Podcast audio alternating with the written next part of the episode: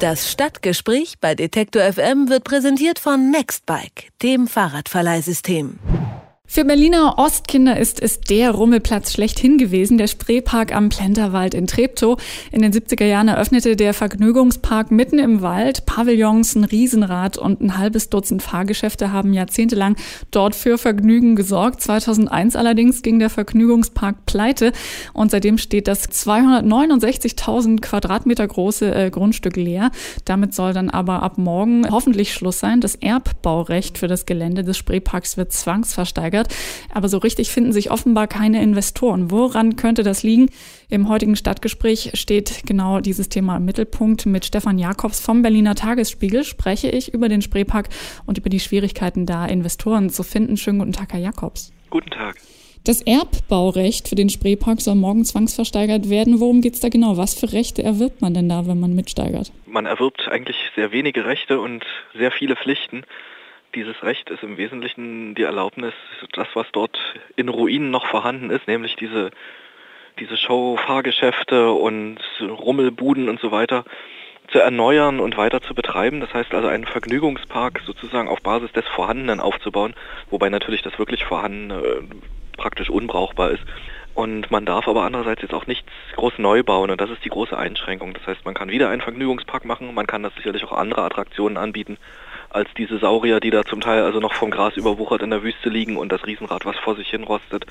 Aber es muss ein Vergnügungspark sein, man muss auch nach aktuellem Stand eine relativ hohe Pacht, also ich glaube es ist jährlich ein sechsstelliger Betrag ans Land zahlen, was sicherlich dann später verhandelbar ist, aber im Moment eben da noch so drin steht und es gehört einem eben streng genommen nicht. Das Gelände, also das Eigentum an diesem wunderschön gelegenen Gelände bleibt beim Land. Es hat ja durchaus einen gewissen Charme, also Sie haben schon gesagt, es ist alles sehr überwuchert und romantisch und sieht sehr idyllisch aus, aber es passiert in der Tat nicht viel. Der letzte Betreiber äh, war Norbert Witte oder Betreiber muss man ja tatsächlich fast in Anführungszeichen setzen, denn unter ihm ist der Park ja mittlerweile tatsächlich ähm, zu diesem überwucherten ähm, Gelände geworden. Warum hat der Mann nichts damit gemacht oder warum konnte er vielleicht auch damit nichts machen? Tja, also möglicherweise hatte, fing es tatsächlich damit an, dass es einfach erstmal nur nicht gut genug vermarktet hatte. Nun stand natürlich irgendwie auch nach der Wende ähm, sicherlich die Welt anders offen, als sie es vorher war und es gab eben plötzlich viel mehr Attraktionen also die, warum die Besucherzahlen so runtergegangen sind nach der Wende, ist vielleicht schwer zu beantworten, ob das nun jetzt an Herrn Witte lag oder insgesamt auch an dem grundsätzlichen Konzept. Das war eben ein Vergnügungspark von 1969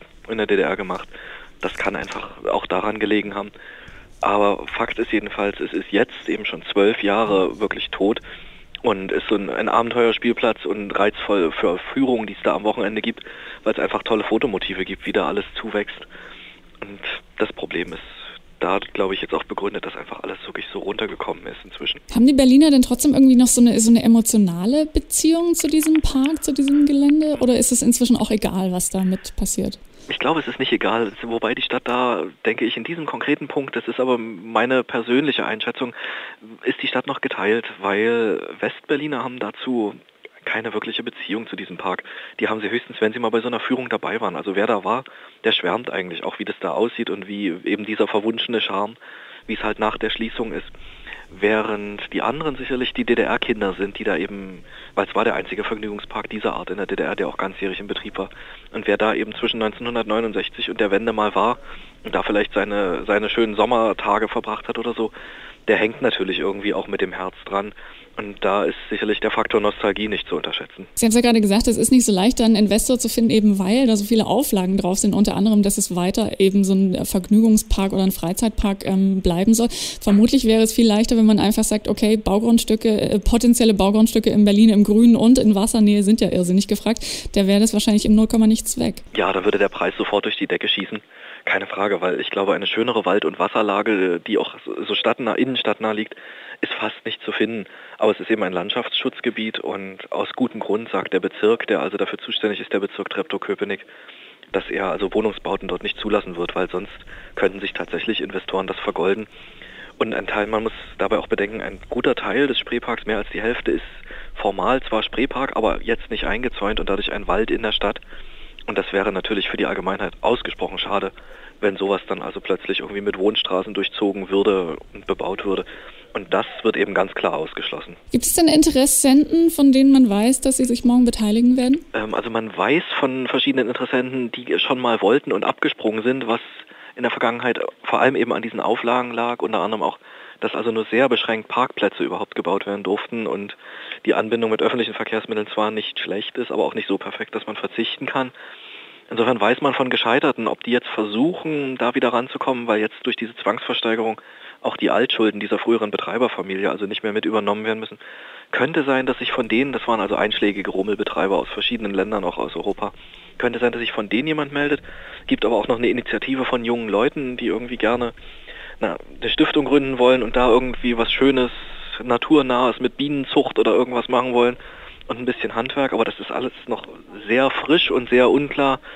Gibt auch noch einen, der jetzt zurzeit das Gelände bewacht und dort Führungen anbietet, das so ein bisschen vermarktet, der will es wohl auch haben, hat aber offenbar kein richtiges Betreiberkonzept und kurzfristig kann keiner damit Geld verdienen. Insofern ist überhaupt nicht sicher, dass das morgen tatsächlich weggeht. Wie viel wird denn erwartet? Also wie, mit wie, in welcher Höhe wird gesteigert? Ja, also der Verkehrswert liegt bei 1,26 Millionen Euro. Wie gesagt, es geht nicht ums Grundstück von fast 30 Hektar, sondern um dieses, um diesen Erbbaupachtvertrag, also dieses Recht nur.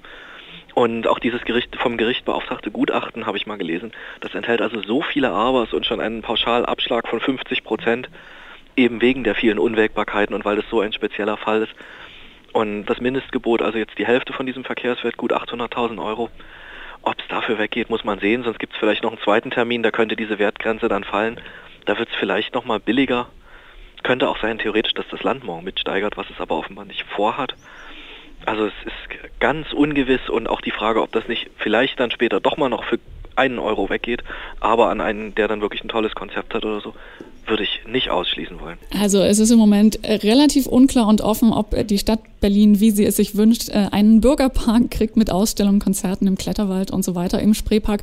Morgen jedenfalls wird das Erbbaurecht für den Spreepark äh, zwangsversteigert und darüber haben wir gesprochen mit Stefan Jakobs vom Tagesspiegel Berlin. Vielen herzlichen Dank, Herr Jakobs. Gerne. Das Stadtgespräch bei Detektor FM wird präsentiert von Nextbike, dem Fahrradverleihsystem.